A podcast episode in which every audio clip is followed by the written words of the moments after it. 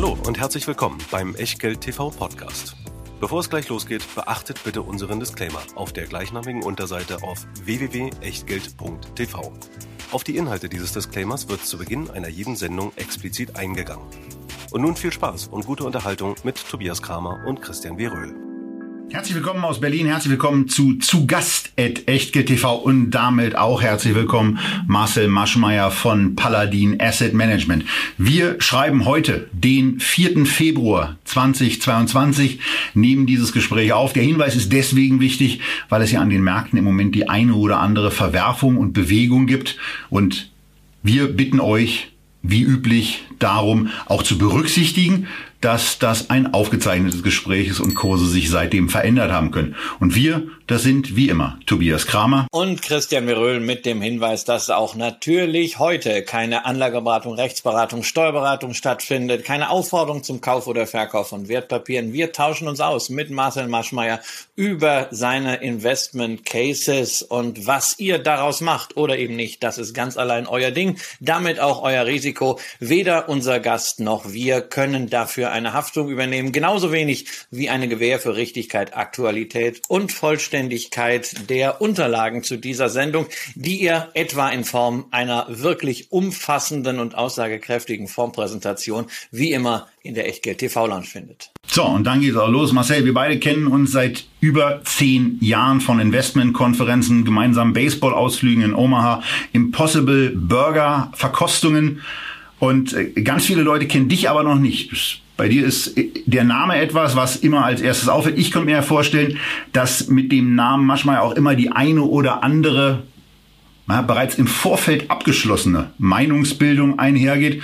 Von daher ist so dieser, dieser Einstieg in die Finanzbranche etwas, was ja vielleicht nicht so ganz naheliegend ist, auch wenn der Name Türen öffnet, aber ich bin mir sicher auch verschließt. Also, Einstieg in, den, in die Finanzwelt schon vor vielen Jahren erfolgt. Wie kam es dazu? Äh, war das eine Entwicklung oder gab es so einen elementaren Moment, wo du sagst, da wusstest du, hier bist du heimisch und hier willst du bleiben und auch was aufbauen? So ähnlich. Es gab diesen einen Moment, aber es war nicht ein, hier bin ich heimisch, hier möchte ich bleiben, sondern es war ein, hier fühle ich mich gar nicht wohl, ich muss das ganz anders machen. Ähm, ich war zu dem Zeitpunkt bei der Deutschen Bank als, als renommiertes Haus tatsächlich meine Wunschadresse um dort äh, das Thema Fondsmanagement zu lernen. Äh, ich hatte, wie gesagt, schon relativ lange Aktienerfahrung so im privaten Bereich, äh, aber jetzt war ich bei den Profis. Und ich war tatsächlich schockiert. Also da waren sehr gute Leute und da sind bis, heute immer noch gute, treue Leute, aber die Strukturen darum waren total sonderbar. Das, das Ganze war darauf ausgelegt, dass, dass niemand für seine Performance bezahlt wird und kein Kunde wirklich nachhaltig Überrenditen erzielt. Und das war überhaupt nicht mein Verständnis von aktivem Asset Management. Das war, glaube ich, der, der, der Zündungsmoment für diese, diese Idee, die sich immer weiter verfestigte. Ich muss das wahrscheinlich einfach selber machen. Und genau über diese Idee des Selbermachens wollen wir heute sprechen. Du hast dich dann entsprechend verwirklicht äh, mit Paladin Asset Management, aber auch an dich äh, trotz des bekannten Namens. Zunächst die übliche Einstiegsfrage.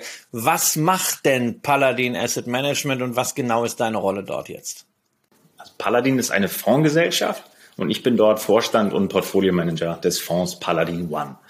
Und der Paladin One ist seit sieben Jahren am Markt und verfolgt langfristig zwei Ziele eine Performance von 10 Prozent pro Jahr im langjährigen Durchschnitt nach Kosten und das bei deutlich geringerer Volatilität als vergleichbare Fonds oder Indizes. Und die letzten sieben Jahre haben wir diese Ziele sogar konsequent übertroffen und somit sind wir zufrieden und unsere Anleger sind es auch.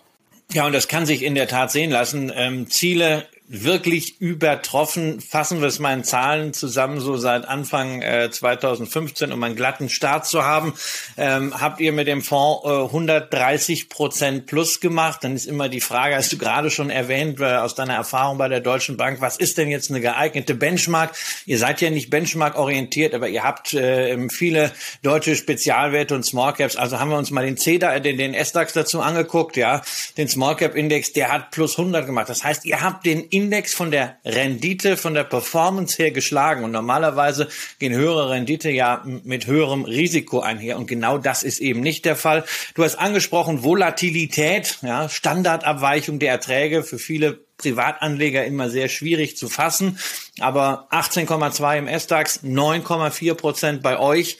Auch das wieder seit 2015. Was ich ja immer einfacher finde, ist dieser Vergleich Maximum Drawdown, also Absturz gegenüber einem einmal erreichten Hoch. Und da hatten wir natürlich in der Zeit, die es den Fonds gibt, einen wirklich veritablen Stresstest, nämlich äh, die Corona-Krise. 35 Prozent hat der S-DAX da äh, im ungünstigsten Fall verloren. Ihr habt diesen sogenannten Drawdown, diesen Rücksetzer auf weniger als die Hälfte eingrenzen können. Da waren es minus 15 Prozent. Sehr, sehr überzeugende Zahlen für diesen langen Zeitraum in der Vergangenheit. Deshalb mal die Frage, wie macht ihr das denn? Ja, gut. Ähm, der Fonds ist grundsätzlich risikoavers aufgestellt. Und wir fangen mal so aus der Google Maps Logik von, von oben an. Er baut auf auf drei Säulen. Value-Aktien, Sondersituationen und Cash. Äh, Value-Aktien sind per unserer Definition nicht jetzt klassisch Kursbuchwert oder, oder, oder derartige Kennzahlen, die man da äh, statisch draufstellt, sondern äh, stattdessen besteht also der Wert eines Unternehmens unserer Meinung nach aus der Höhe und der Planbarkeit zukünftiger Cashflows im Verhältnis zum heutigen Preis. Und wenn dieses Verhältnis äh, zugunsten äh, aussieht, dann, dann kann man eben diese Aktien sich auch entsprechend näher anschauen. Äh, und das kann sowohl ein stark wachsendes Unternehmen sein, das kann aber auch ein, ein eher statisches Unternehmen mit sehr hohen Cashflows sein. Hauptsache, der Preis stimmt und die Perspektive, diese Cashflows auch zu erreichen und damit Kurssteigerungen zu er erzielen, die muss ebenfalls gegeben sein. Und die zweiten beiden Komponenten, insbesondere die Sondersituation, die dienen in der Regel stark abfedernd. Das sind Spezialitäten am Kapitalmarkt, wo quasi Kapitalmarkt und Recht zusammenkommt, Übernahmen, Beherrschungs- und Gewinnabführungsverträge, Squeeze-outs, Sitzverlagerungen, ähnliches. Ähm, die haben die Eigenschaft, dass sie nach unten sowas wie einen festen Boden aufweisen durch einen Übernahmepreis oder ein Abfindungsangebot und die nehmen ganz offen einfach Risiko raus. Und das dritte ist das Thema Cash. Wir halten im Schnitt ungefähr 20 Prozent Cash im Fonds und dieses Cash funktioniert natürlich in erster Linie als Bremsfallschirm in volatilen Marktphasen. Aber natürlich dient es auch als trockenes Pulver, äh, um eben Opportunitäten, wenn sie vorbeikommen, konsequent nutzen zu können. Und das ist sicherlich eine ganz große Stärke von uns, die wir konsequent ausspielen. Nicht nur, äh, um quasi günstige Aktien einfach zu kaufen, sondern auch, um zum Beispiel exklusiv Kapitalerhöhungen ohne Wettbewerb zu zeichnen bei Unternehmen, die vielleicht fünf Prozent neues Kapital einwerben wollen, ähm, die das quasi mit dem, mit dem passenden Investor machen wollen. Das ist uns in den letzten Jahren oft gelungen. Unter anderem sind wir auch schon zwei vorbörsliche Beteiligungen eingegangen, ebenfalls mit der Möglichkeit, dieses Cash schnell äh, in diese Unternehmen zu initiieren ähm, und sind damit bisher sehr erfolgreich gefahren. Auf diese vorbörslichen Beteiligungen, zumindest auf eine davon werden wir im Nachgang noch eingehen, wenn wir uns mal so ein paar Positionen aus dem Fondsvermögen angucken. Und was eben auffällt, ist, dass das Fondsvermögen relativ kompakt ist. Also ihr habt so zielgerichtet 15 bis 20, maximal 25 Werte bei euch im Portfolio. Und da stellt sich natürlich dann gerade vor diesem Ansatz auch der aktiven Risikovermeidung die Frage, wie sieht euer Investmentprozess aus? Was unterscheidet ihn äh, aus deiner Sicht vor allen Dingen auch von dem Investmentprozess anderer Gesellschaften, zum Beispiel dem von dir bei der Deutschen Bank ja beobachteten? Äh, insbesondere zwei Dinge.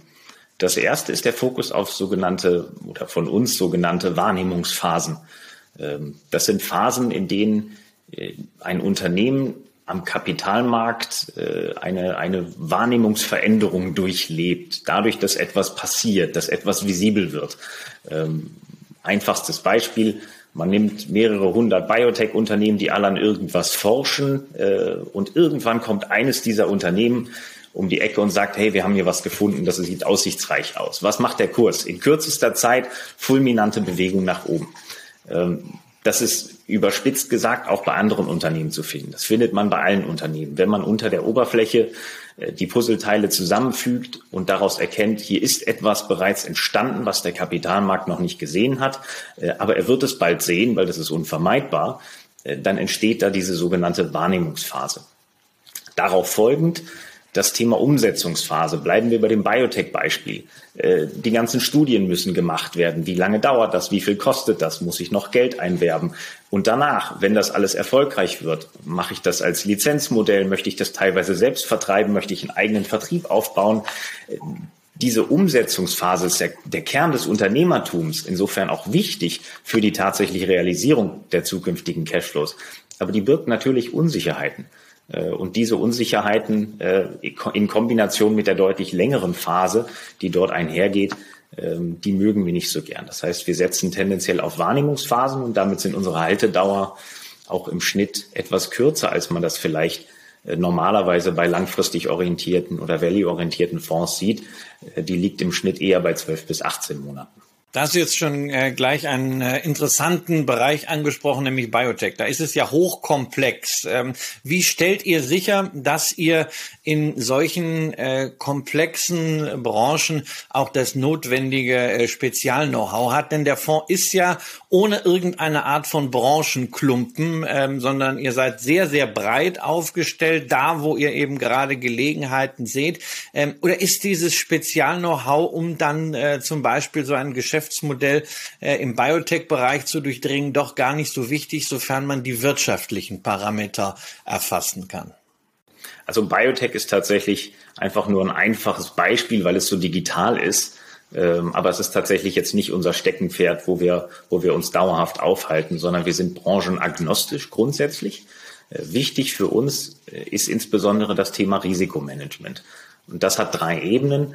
Äh, Teil eins ist, wir versuchen Branchen, die stark schwanken, Zyklika, möglichst zu vermeiden äh, und eben auch Unternehmen, die von einzelnen Preisen abhängen, beispielsweise Rohstoffunternehmen, wo da draußen irgendwo ein Preis definiert, ob ich jetzt profitabel oder verlustträchtig wirtschafte.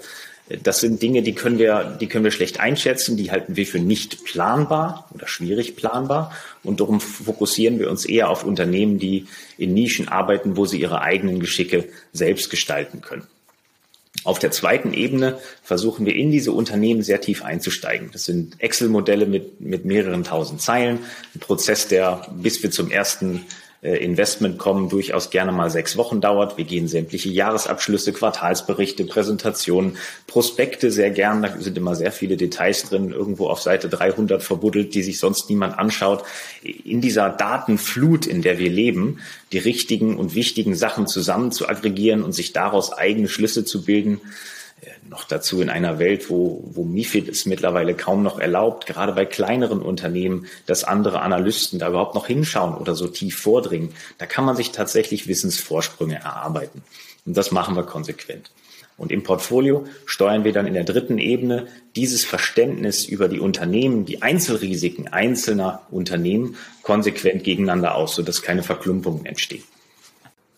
Keine Verklumpung ist ein wichtiges Thema, wobei wir trotzdem ein konzentriertes Portfolio haben. Wir schauen uns die wichtigsten Werte am Ende der Sendung an. Aber du hast gerade ein sehr wichtiges Stichwort genannt. Äh, in diesen Wochen äh, erfahren das auch viele Anleger. Risikomanagement. Äh, Risikomanagement ist ja einerseits ein fundamentales Thema, zu gucken, dass es bei den Unternehmen ordentlich läuft. Aber auch beim besten Unternehmen kann es natürlich in solchen Zeiten wie momentan einfach mal Abschwünge geben. ihr macht natürlich auch Risikomanagement mit Blick auf die Kursentwicklung, weil ihr wollt ja auch die Drawdowns limitieren. Wie sind denn momentan so eure Erfahrungen aus den letzten vier, fünf Wochen, wo wir ja zunehmende Schwankungen an den Märkten sehen, wo auch euer Fonds mal einen etwas stärkeren Drawdown äh, erleben musste, jetzt so ähm, fast schon so stark wie äh, zu Zeiten der Corona-Krise.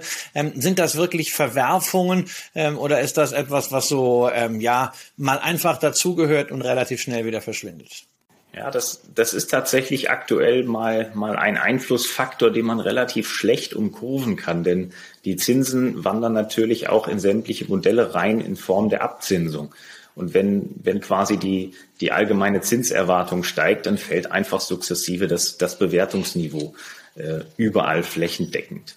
Ähm, nicht gleichmäßig und nicht jeden Tag, aber das ist, das ist so ein Faktor, den man sich schwer entziehen kann. Aber äh, wir haben bei den Unternehmen, in denen wir investiert sind, äh, fühlen wir uns sehr wohl, weil sich diese Unternehmen eben auch entsprechend weiterentwickeln. Selbst wenn das Bewertungsniveau aktuell überall fällt, wenn ein Unternehmen äh, sein Ergebnis und seinen Umsatz jedes Jahr 20, 30 Prozent steigert pro Jahr und das ein, zwei Jahre lang getan hat, dann wächst es sich quasi auch aus diesem Tal heraus.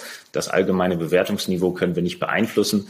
Äh, wir müssen damit umgehen. Und darüber hinaus bieten diese Verwerfungen, die wir ja nicht erst seit einigen Wochen sehen, sondern tatsächlich seit mehreren Jahren, spätestens seit Corona ist diese, sind diese Makroverwerfungen einfach fulminant. Das tut Chancen auf. Es gibt Unternehmen, die über Gebühr abgestraft werden, äh, und es gibt über Unternehmen, die, die einen Hype erfahren und diese regelmäßig gegeneinander auszutauschen. Es ist, es ist geradezu ein, ein Bonanza für den aktiven Investor, wie ich finde.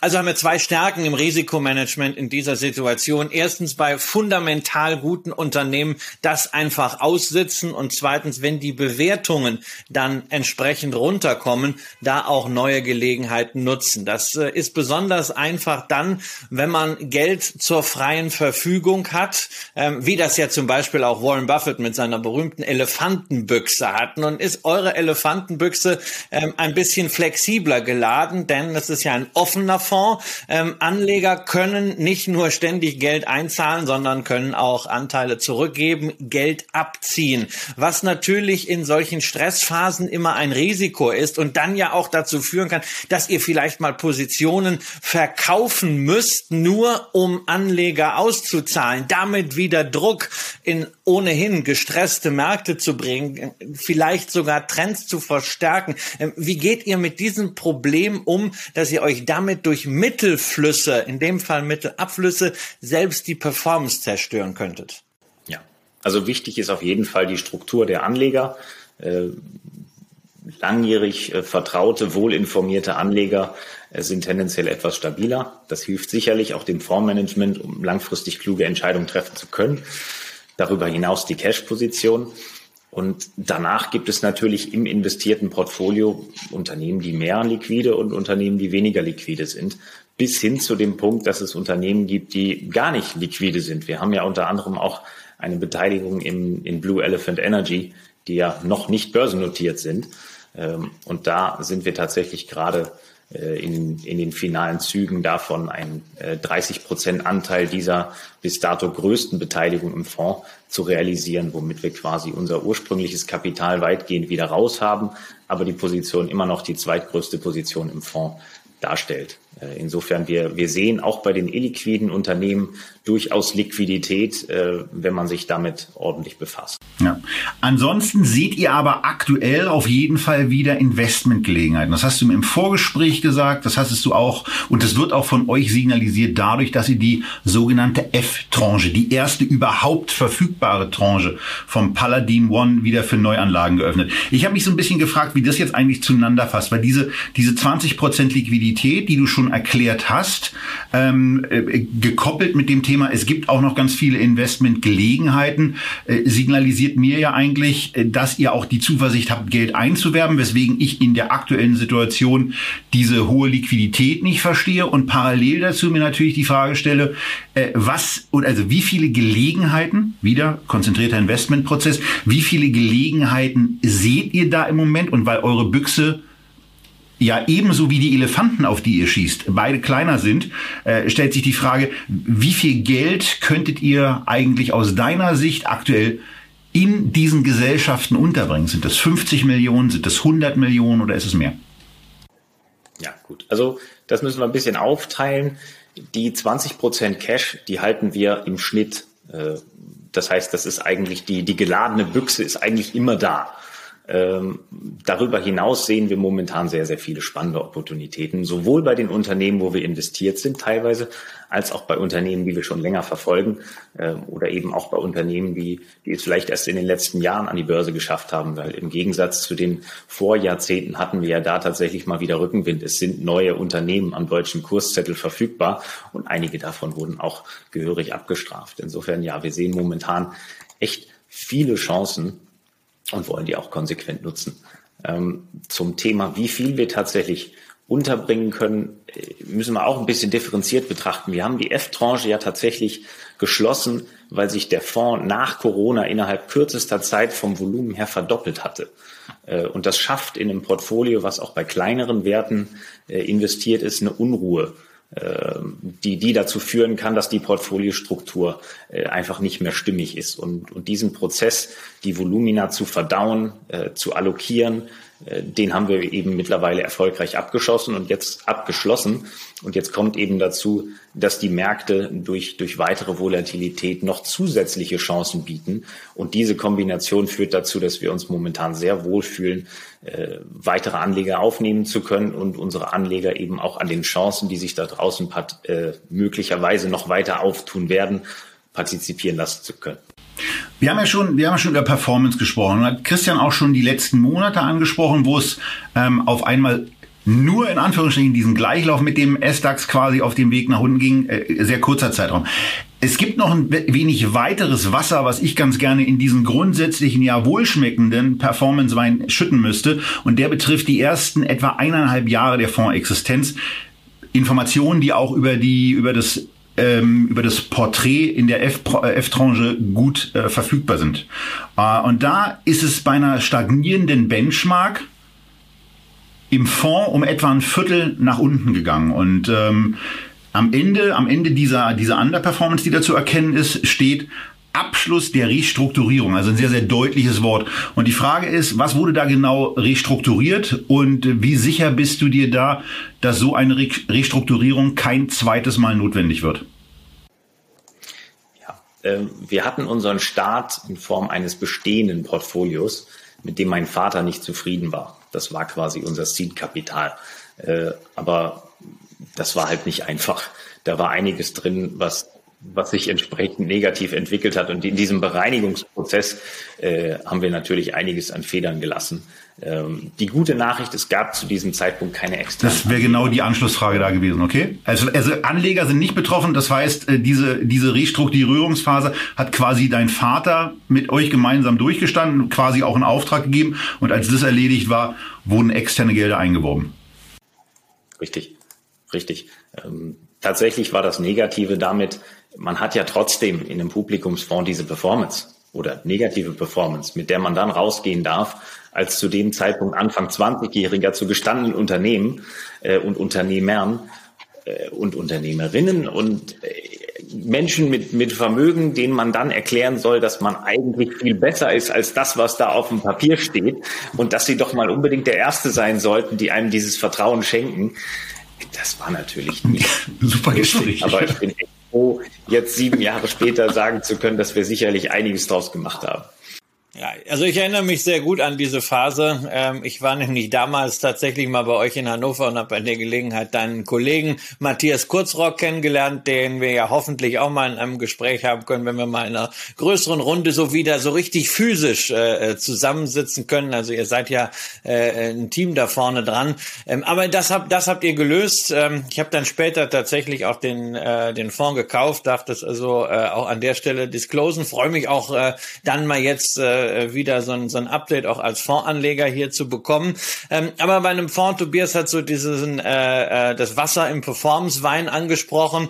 Ähm, bei einem Fonds sind ja auch die Kosten entscheidend. Wichtig ist, äh, bei allen Wertentwicklungen, die wir hier diskutieren, sind die Kosten immer schon drin, egal ob auf Indexebene oder auf Fondsebene, weil wir hier grundsätzlich den Fonds nach Kosten mit einem ETF, in dem ja auch Kosten drin sind, äh, vergleichen. Aber die Kostenstruktur ist ja nochmal interessant. Äh, bei der äh, Retail-Tranche, die nennt sich R-Tranche, da nehmt ihr 1,8 Prozent PA Gebühren. Das ist ordentlich, aber man hat ja auch dafür in den letzten Jahren eine ordentliche Leistung bekommen. Insofern Haken dran. Dann gibt's aber noch was, nämlich die Performance-Gebühr. Ähm, die ist gekoppelt einerseits natürlich an das Erreichen neuer Höchststände, die sogenannte High Watermark, andererseits an eine Hurdle Rate. Ähm, und als Hürde nehmt ihr euch äh, den Euribor. Ne? Das ist also ungefähr so, als wenn man ähm, beim äh, 100 Meter Hürdenrennen äh, so ein 10-Cent-Stück auf den Boden legt und dann einfach da drüber springen muss. Das ist nicht allzu viel. Ähm, was natürlich heißt, ist diese ähm, Gebühr, wenn ihr euer Ziel erreicht von äh, 10 Prozent, natürlich entsprechend zuschlägt mit 1,25 und dann sind wir plötzlich bei einer Total Expense Ratio von 3 Prozent. Warum in der Erdtranche dieses doch etwas, hm, sagen wir mal, unambitionierte äh, ähm, Hürdenverhalten da? Warum nicht auch da eine etwas höhere Hürde, äh, um nicht so quasi den Eindruck zu erwecken, dass man sich durch die Hintertür äh, dann doch noch mehr Managementgebühr reinpfeift?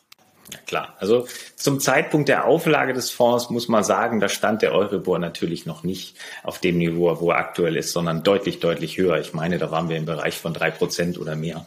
Ähm, und in Kombination mit dieser risikoadjustiert herausragenden Performance fühlen wir uns damit eigentlich weiterhin sehr wohl, weil es, es hilft uns dabei eben nicht nur Vollgas zu geben, sondern auch die Risiken im Schach zu halten. Und es gibt eben auch Jahre, wo es besonders wichtig ist, einfach nur das Geld zusammenzuhalten. Ähm, und in diesen Jahren möchte man natürlich äh, auch motiviert sein. Ähm, insofern, also wir, wir halten die Struktur für vernünftig. Ähm, wir haben sie jetzt seit sieben Jahren. Wir haben mittlerweile 300 Millionen im Fonds. Wir haben einen Haufen glücklicher Anleger. Du bist unter anderem investiert und ebenso wie du muss natürlich jeder selbst für sich entscheiden, ob dieser Baustein in seinem Portfolio wert genug ist oder eben nicht. Ja, und letztendlich entscheidet ja ohnehin jeder Anleger selbst, ob er mit Gebühren in dieser auch für Echtgeld TV ungewöhnlichen Größenordnung leben kann oder eben nicht. Christian hat seine Entscheidungen da getroffen, wie dargestellt. Wenn die Antwort pro Paladin ausfällt, äh, wo und wie kann ein Anleger den Paladin One kaufen? Ja, also ist verfügbar auf, auf allen gängigen äh, Online-Plattformen oder bei der jeweiligen Hausbank.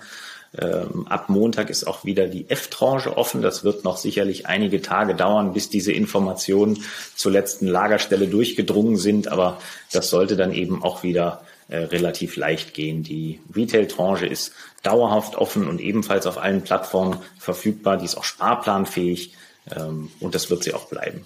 Okay. Und damit gehen wir jetzt mal, nachdem wir den Fonds gesprochen haben, in das rein, was uns ja auch immer interessiert, was Echtgeld TV eben auch ausmacht, dass wir uns über Einzelwerte auch unterhalten und Meinungen bilden.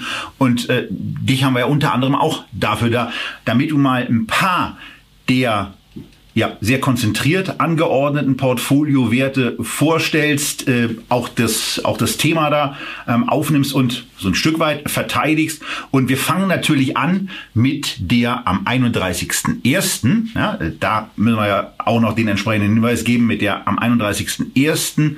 höchst gewichteten Blue Elephant Energy, wo du ja schon gesagt hast, dass sich da einiges tut. Am 31.01. war sie noch mit 9,24 Prozent gewichtet, also nah an dem eigentlichen Maximum dran.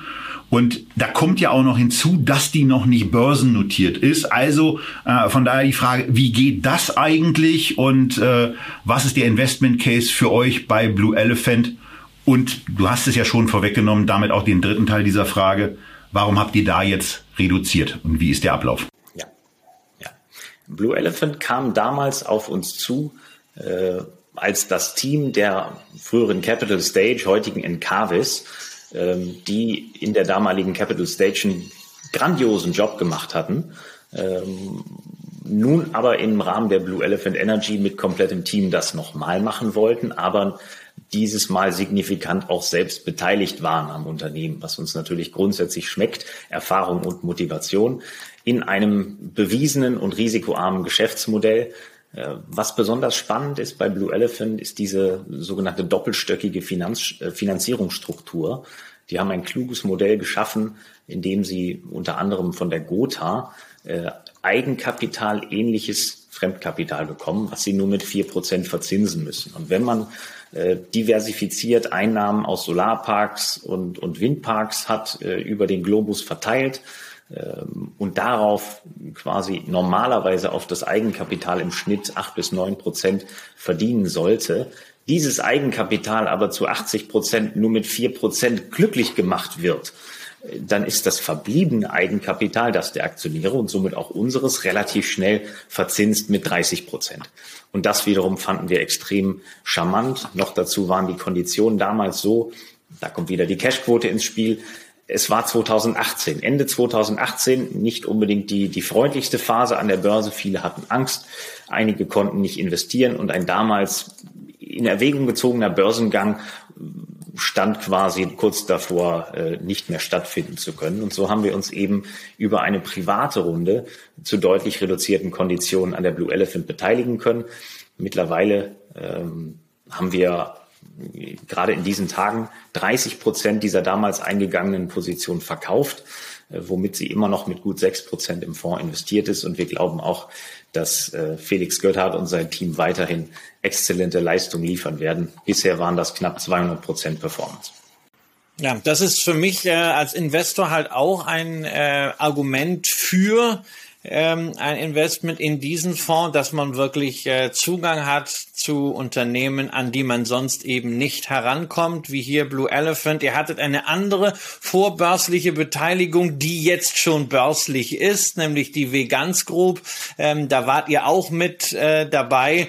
Äh, und das ist natürlich äh, etwas, was dann so obendrauf die äh, sozusagen Sahne auf dem äh, Kuchen ist, ähm, speziellere äh, Strategien. Ähm, du hast eben schon mal erwähnt, dass ihr auch gerne bei Unternehmen als Partner in Kapitalerhöhungsphasen auftretet, ähm, dass Unternehmen jetzt nicht wirklich am Markt mit dem Hut rumgehen müssen, sondern ihr dann gerne in so einer Kapitalerhöhung auch mal den Lead nehmt. Eines dieser Unternehmen, was ihr schon längere Zeit begleitet, meiner Ansicht nach, ähm, und das eine wirklich tolle Wachstumsstory zwischen auch im S-DAX hingelegt hat, bei mir direkt gegenüber äh, eine Apotheke hat. Die Medios AG ist, glaube ich, auf Platz zwei gewesen zum äh, Monatsultimo. Ähm, führ uns doch mal ein bisschen durch diese Aktie durch, die ja auf den ersten Blick nicht ganz so sexy aussieht, wenn man einfach sagt, oh, irgendwie Pharma-Großhandel. Aber wenn man dann ja reingeht und ich habe ja das Vergnügen, das Unternehmen auch für die DSW als Hauptversammlungssprecher begleiten zu dürfen, dann entdeckt man doch äh, eine ganze Menge USPs. Ja, das ist wahr. Also wir haben Medios das erste Mal finanziert im Jahr 2016. Ähm, damals, glaube ich, zu, zu einem Einstiegspreis von sieben Euro. Äh, aktuell stehen sie bei 32 und es ist aktuell wieder unsere größte Position im Fonds. Fragt sich einer, warum? Medios, für denjenigen, der sich damit noch nicht auseinandergesetzt hat, ist ein spezialpharmazeutischer Händler, ein sogenannter Teilsortimenter, fokussiert auf die hochpreisigsten Medikamente da draußen. Also eben nicht das Nasenspray für 2,50 Euro, sondern äh, hochspezialisierte Krebstherapien und ähnliches für 30, 50, 100.000 Euro. Das Medikament, die sind in der Regel Patienten individuell abgestimmt äh, und somit durchaus auch äh, extrem hohen Standards unterlegen. Da darf eben nichts schiefgehen. Und diese Herstellkapazitäten bietet Medios ebenfalls. Das ist das höhermargigere Geschäft sowie das Handelsgeschäft. Und das Handelsgeschäft, du hast es angesprochen, es ist ja per se erstmal wenig sexy. Man kauft ein und man reicht durch. Aber gerade im Bereich dieser hochpreisigen Medikamente gibt es einen Kniff. Und zwar dürfen die sogenannten Vollsortimenter da draußen, die als Partner der Apotheke sagen, hey, wir haben alles, ihr könnt bei uns jederzeit alles bestellen, die sind reguliert.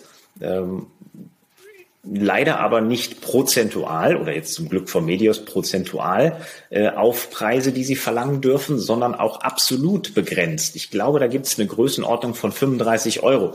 Und wenn wir wieder beim Nasenspray bleiben, macht das kein großes Problem. Das kann man durchaus gewinnbringend weitervertreiben. Aber 35 Euro Handelsspanne beim Medikament, was 50.000 Euro kostet, macht für diese Vollsortimenter überhaupt keinen Sinn. Und Medios hat sich spezialisiert auf genau diesen Bereich, kann insofern im Einkauf bessere Konditionen verlangen und ist nicht gebunden an diesen Aufschlag äh, und kann somit quasi in, im besten aller Welten äh, sowohl den Apotheken günstigere Medikamente liefern und dabei selbst noch Geld verdienen. Und das funktioniert außerordentlich gut.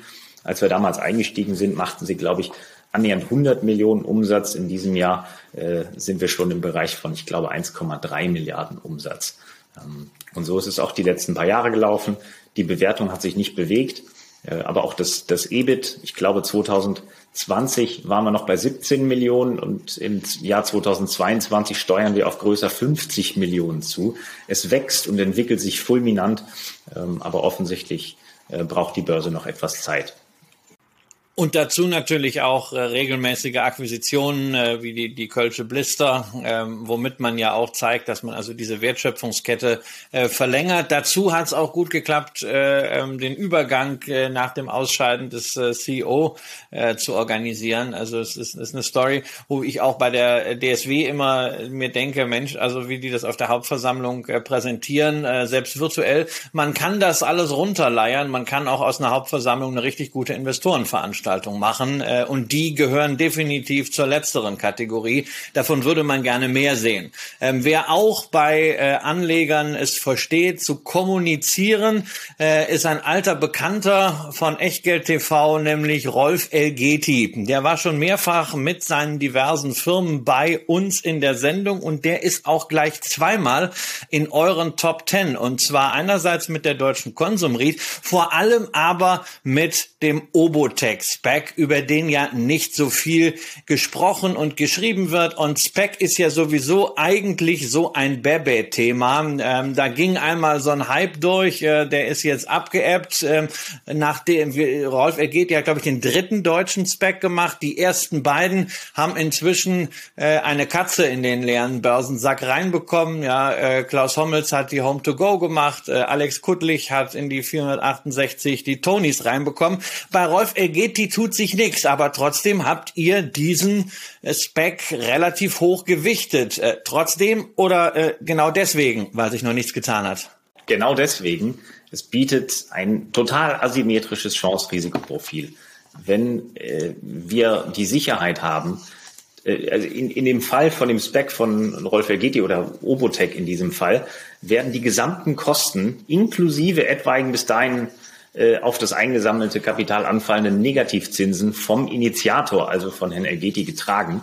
Ähm, und gleichzeitig äh, er selbst, seine Optionen, die ja in dem Spec immer drin sind, werden erst wertvoll bei mindestens 50 Prozent Kursgewinn. Das heißt, man kauft sich quasi momentan auf einem Niveau ein, wo man sogar, äh, selbst wenn man es nur liegen lässt, zumindest eine kleine Verzinsung bekommt, auf jeden Fall überlegen den, den Minuszinsen bei der Bank, die es momentan noch gibt und, und gleichzeitig kriegt man diese Upside quasi gratis dazu. Und das ist ein perfektes Beispiel von einer Art Sondersituation, die wir bei uns im Fonds sehr schätzen, bei denen eben wenig kaputt gehen kann, aber potenziell einiges nach oben passieren kann.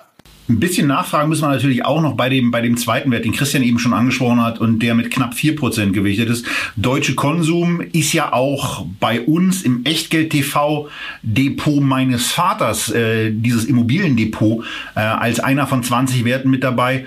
Warum ist er bei euch mit drin? Was findet ihr an dieser Chance-Risikosituation im Moment gerade reizvoll? Denn der, wenn ich es richtig gesehen habe, ist neu dazugekommen, oder?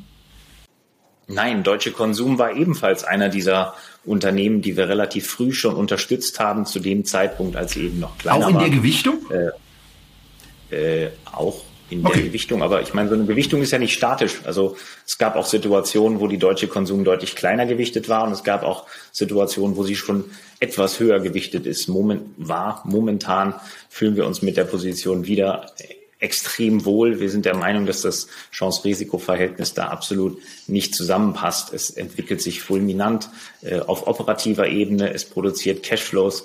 Ähm, es ist konservativ äh, beliehen im Vergleich zu anderen Immobiliengesellschaften an der Börse. Ähm, wie gesagt, auch in diesem Fall, die Inhaber sind selbst stark incentiviert an dem Erfolg des Unternehmens.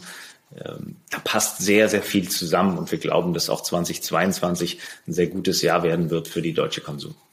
So, und dann haben wir noch ein Unternehmen und da nochmal der Hinweis, wir zeichnen dieses Gespräch auf am 4.2. und weil ja im Moment an den Kapitalmärkten immer eine ganze Menge passiert, äh, muss man auch sagen, gerade bei dieser Aktie, die jetzt kommt, ist in den letzten Wochen eine ganze Menge passiert und wir sind angekommen bei eurem Top 10 Wert Teamviewer. Im Moment gewichtet mit etwa, na, wahrscheinlich jetzt äh, ein bisschen höher als am 31.01. Damals waren es 3,6 Prozent.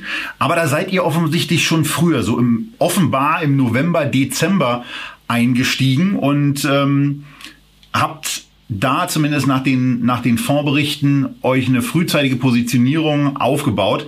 Und äh, da stellt sich natürlich die Frage, wieso habt ihr zu diesem Zeitpunkt auf den Turnaround gesetzt und zu welchem Kursniveau seid ihr in die Aktie eingestiegen? Ja, also Teamviewer wurde, glaube ich, am, am deutschen Kurszettel so sehr verhauen wie, wie kaum etwas anderes im letzten Jahr. Äh, ich meine, der, der Drawdown, um mal bei der Thematik zu bleiben, lag bei über 75 Prozent vom Hoch. Äh, da ist natürlich sehr, sehr viel schiefgegangen und eben auch sehr, sehr viel Luft entwichen. Äh, aber es ist eben nicht, nicht völlig gerechtfertigt, das aktuelle Niveau. Ähm, und so, so haben wir uns das eben differenziert und im Detail angesehen und mussten feststellen, dass wir einige Sachen durchaus anders sahen als der Markt. Äh, zu einer, äh, das ist ein bisschen technisch, dieser, es gab einen doppelt negativen buchhalterischen Effekt. Einerseits flattern die Vorstandsvergütung über Optionen äh, aufwandswirksam in der G&V rein, obwohl diese vom ehemaligen Inhaber per Mira bezahlt werden. Das heißt also, der Gewinn wird quasi nach unten gedrückt für Kosten, die man selbst nicht hat. Sehr skurril. Ähm, und das Zweite ist diese Umstellung von dem Lizenzmodell hin zum Abo-Modell, die mittlerweile verdaut ist und die einfach über, über die vergangenen Jahre, insbesondere 18, 19, ähm, die Umsätze quasi etwas zu hoch gezeigt hat im Vergleich zu dem, wo sie eigentlich waren. Und mittlerweile ist es andersrum. Mittlerweile sind die Umsätze wahrscheinlich sogar niedriger als die Billings. Äh, und, und dieser Umkehreffekt hat natürlich an der Börse einiges ausgelöst, aber die Stabilität des, des Geschäfts darunter liegt eben anders. Ähm, das zweite Thema, was wir anders sehen, ist die Breite der technologischen Anwendung, die völlig unterschätzt wird. Wir, wir verbinden Teamviewer mit diesem Klick unten rechts auf dem Bildschirm, wenn unser ITler etwas reparieren soll, was wir selbst nicht hinbekommen. Aber die Technologie dahinter, die sie anbieten, ist natürlich schon deutlich, deutlich weiter und geht deutlich über diese Gratis-Software beim Endverbraucher hinaus. Ähm, somit gibt es da eben auch ein sehr erfolgreiches Enterprise-Geschäft und dieses wächst fast dreistellig pro Jahr.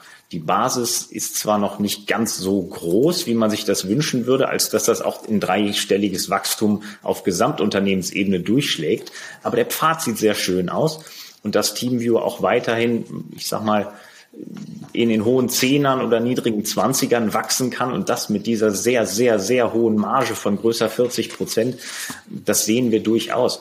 Ähm, insofern also beim Kursniveau von, ich glaube, 13 müsste unser Mischkurs gewesen sein in etwa. Ähm, fühlen wir uns mit Teamviewer mit einer Free Cashflow Yield von fast 10 Prozent pudelwohl, äh, wenn man dafür auch noch 20 Prozent Wachstum bekommt.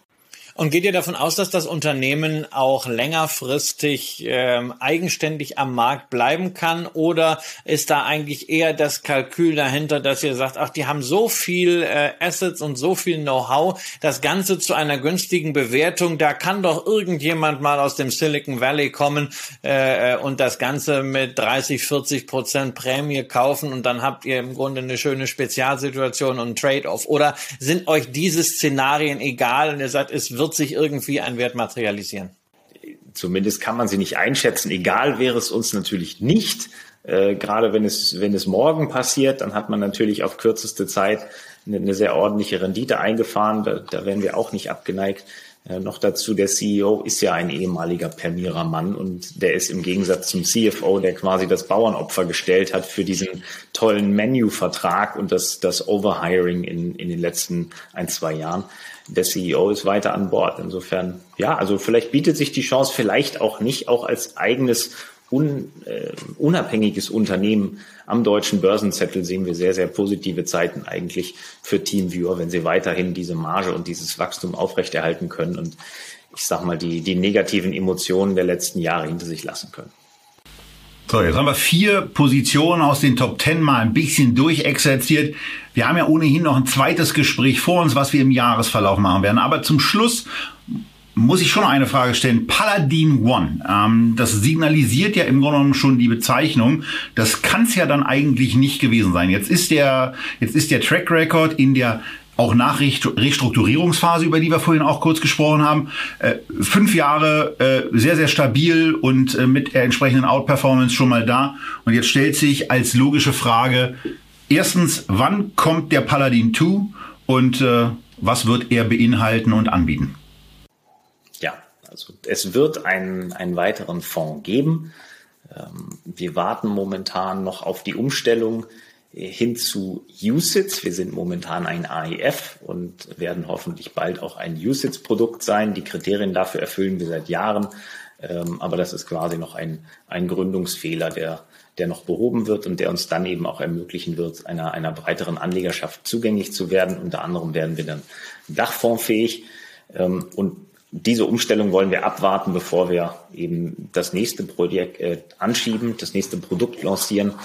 Und das wird ein Paladin-Fonds, der sich fokussiert auf wirklich kleinste Unternehmen, Microcaps. Äh, hier, gerade dort gibt es teilweise eklatante Fehlbewertungen. Es gibt kaum oder kein Research, ganz wenig Aufmerksamkeit, aber oft hinter den Kulissen deutlich dynamischere Entwicklungen, als man meinen könnte. Äh, und genau diese Entwicklung auseinander zu puzzeln und, und daraus spannende Investment-Opportunitäten abzuleiten, ist ja genau das, was wir bei Paladin gut können. Insofern, der zweite Fonds wird ein kleiner Fonds, ähm, aber wir gehen durchaus davon aus, dass wir uns hier einiges an, an positiver Performance ähm, leisten können. Okay. Das war's. Das war's mit Paladin zu Gast bei Echtgeld TV. Wir hoffen, ihr habt das eine oder andere mitgenommen, den einen oder anderen Hinweis für ein Aktieninvestment, vor allen Dingen aber euch eine Meinung bilden können, ob dieser Fonds bei euch im Portfolio Platz finden kann, Platz finden sollte. Und das stimmt ihr ja dann mit eurem Finger ab, wenn ihr den Mausbutton drückt oder die Telefontasten drückt, um euren Anlageberater anzurufen und ihm zu sagen, kauft das mal oder eben ihr klickt aufs nächste Video von Echtgeld TV rein. Ansonsten freuen wir uns auf eure Daumen. Wir freuen uns auf eure Kommentare und auch Fragen zu diesem Video und wünschen euch ansonsten wie immer erstens, dass ihr gesund bleibt und zweitens, dass ihr beim nächsten Video von uns wieder einschaltet. Danke Marcel nach Hannover und tschüss aus Berlin.